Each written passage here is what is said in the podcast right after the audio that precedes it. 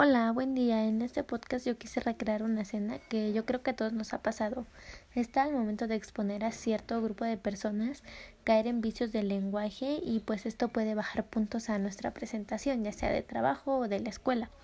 Para empezar, los vicios del lenguaje son aquellas situaciones en las que cambiamos a veces las palabras o les damos otro sentido y esta puede alterar el mensaje que nosotros queremos llegar a dar.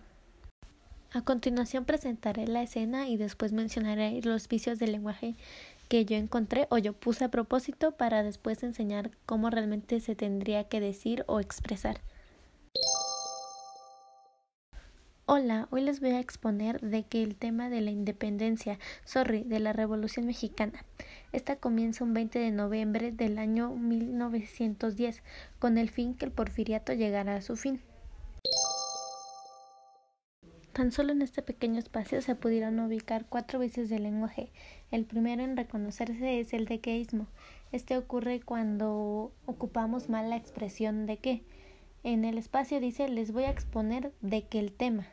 Bien dicho sería les voy a exponer el tema. El segundo que se puede ubicar es un extranjerismo. Cuando ocupamos alguna palabra en otro idioma se le llama así.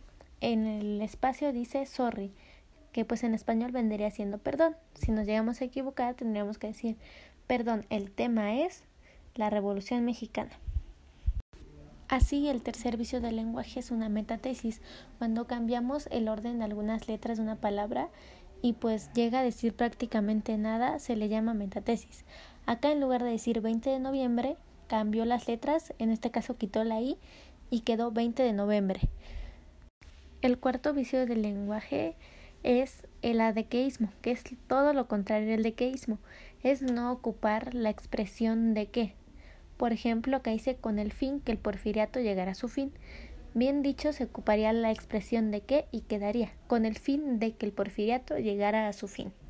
Así, corregido este espacio, quedaría Hola, hoy les voy a exponer el tema de la independencia, perdón, de la Revolución Mexicana. Esta comienza un 20 de noviembre del año 1910 con el fin de que el porfiriato llegara a su fin.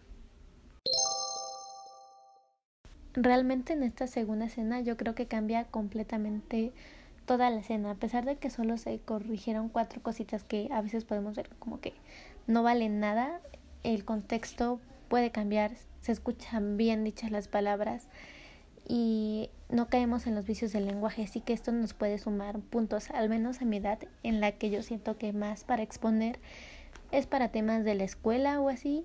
Yo creo que realmente suma puntos el que un maestro escuche cómo hablas y que tienes un gran lenguaje.